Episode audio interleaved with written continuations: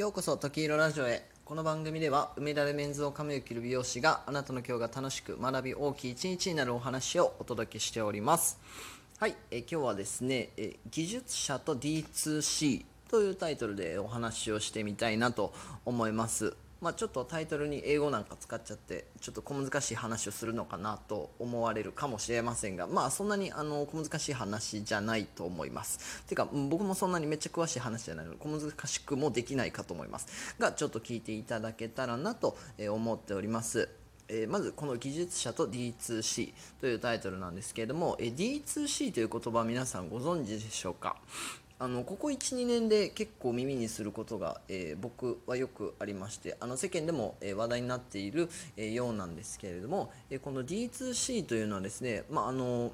商品の取引形態を表す言葉ということで、えー、ちょっと今回はですねその専門的な知識を補うために、えー、ちょっと、えー、ウェブページを参考させていただいております。ベンチャータイムスという、えーウェブの、ね、メディアから、えー、ちょっと知識などをお借りしながらお話したいなと思います。えー、そもそもですね、この D2C という、えー、取引形態、それ以前に B2B や B2C といった、えー、モデモデルが、えありました。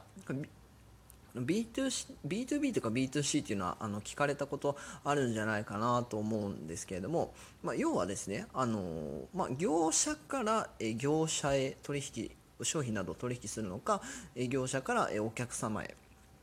まあ、商品を取引するのかなどの違いですね。まあ、あの単純に言うとこの物の売り方としてですね企業が作ったものを、えー、別の、まあ、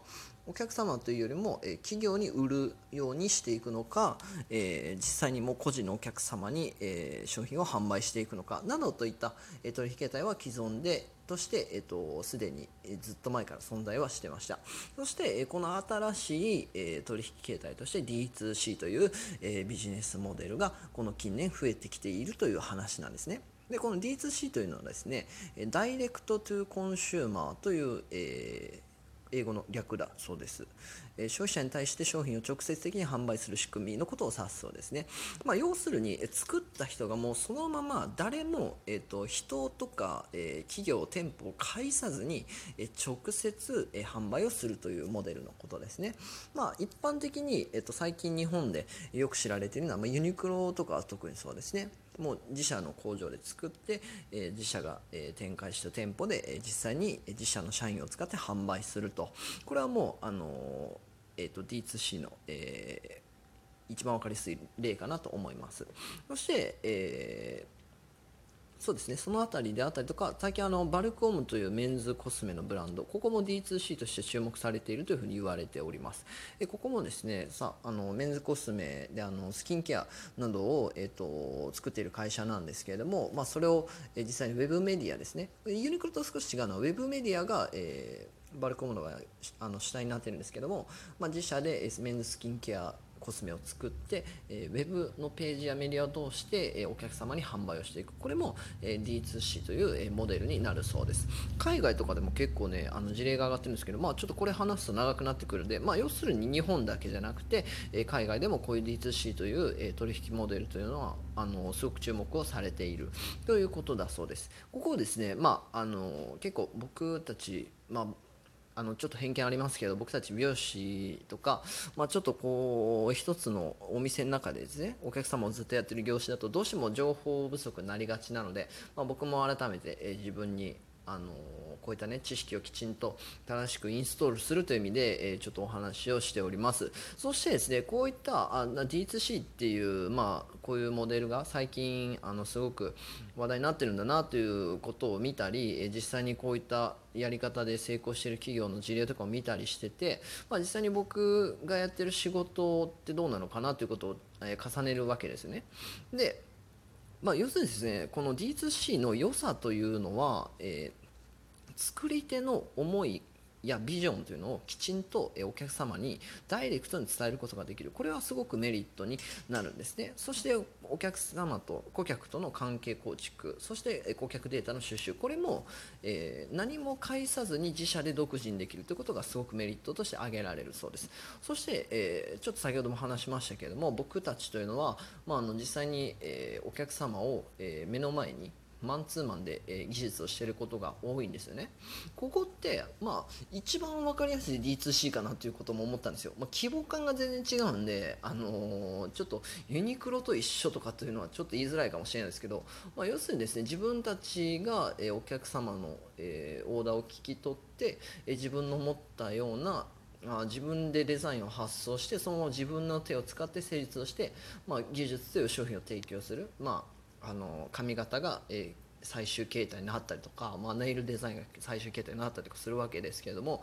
やはり僕ら技術者というのはですねこの D2C というのを、うん、もしかしたら一番小さい規模できちんとやってているような業種になるのかなということを考えたので、えー、これをね分解して考えるようなことって今まであんまりなかったんですけれどもこの D2C のメリットというのはですねまさしく僕らができる、まあ、あの仕事内容のメリットとも重なると思ったので、まあ、きちんとやっぱりビジョンや思想を伝えられることもメリットですし、まあ、顧客との関係性を、えー、一個人で作り上げるということができるというのもメリットですし、まあ、お客様がどういった要望が多いのかなとかどういったあの悩みであったりそういったものが多いのかなということも自分で聞き取ることができるので、まあ、まさしくこの D2C が、えー、やれることっていうのは僕らは個人としてすでにやれているわけなんですよね。じゃあ、えー、これをちゃんと活用しているかということを考えたんですよ。なので、まあ、例えばあの自分が作る、まあ、デザインであったり、まあ、誠実に関しての、まあ、ビジョンであったり思想、まあ、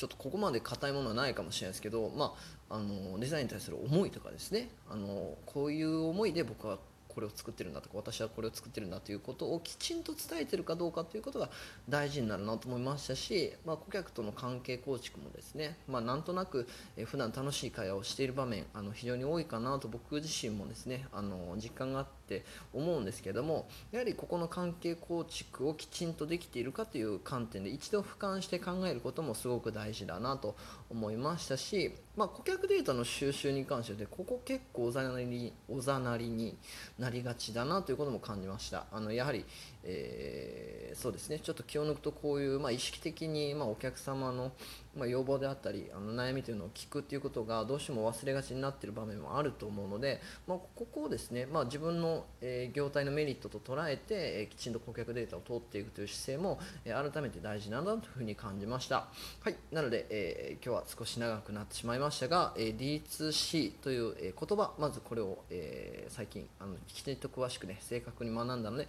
え、これを共有させていただきました D2C というのはですねメリットあのうんあの取引業態を表す新しいモデルでエメリットとしては、えビジョンや思想をきちんと伝えられる顧客との関係構築顧客データの収集というこの3つのメリットがある。ということです。そして、え僕たち、まあ、美容師に限らずかもしれませんが技術者というのはですね、えこのメリットをあらかじめ、え得ていると思うので逆にこれを活用できていない可能性があるのかなということで、え改めてちょっとこの3つの要素を、えきちんと考えてみる必要があるかなというお話でございました。はい。では、え本日も最後まで聞いていただきありがとうございました。良い一日を。